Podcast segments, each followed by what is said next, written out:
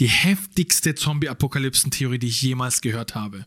Es gibt nämlich einen Pilz, Cordyceps, der ist beheimatet in den Tropen. Perfekte Temperatur für ihn 20 bis 30 Grad und dieser befällt Ameisen. Und wenn er die Ameisen befällt, übernimmt er langsam die Kontrolle über die Gedanken der Ameise What?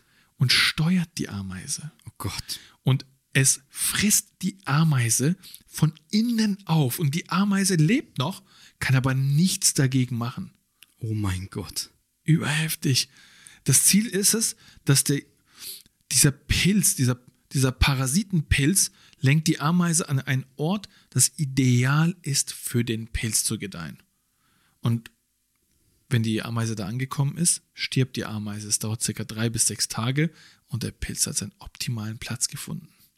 Und jetzt gibt es die Theorie, dass dieser Pilz zwar ja 20 bis 30 Grad, dann stirbt er. Wir Menschen haben doch eine Körpertemperatur von ca. 36,5 Grad. Aber was ist, wenn äußere Bedingungen diesen Pilz zur Mutation zwingen?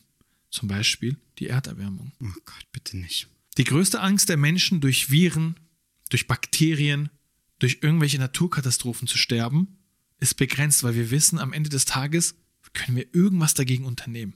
Nehmen wir die Pest. Die hat einfach 125 Millionen Menschen ausgelöscht. Das war ein Drittel Europas. Und trotzdem sind die Menschen zurückgekommen und trotzdem haben sie es überlebt.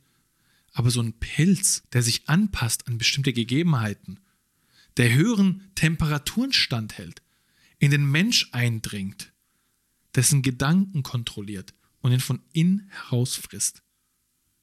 Die Menschen werden komplett machtlos.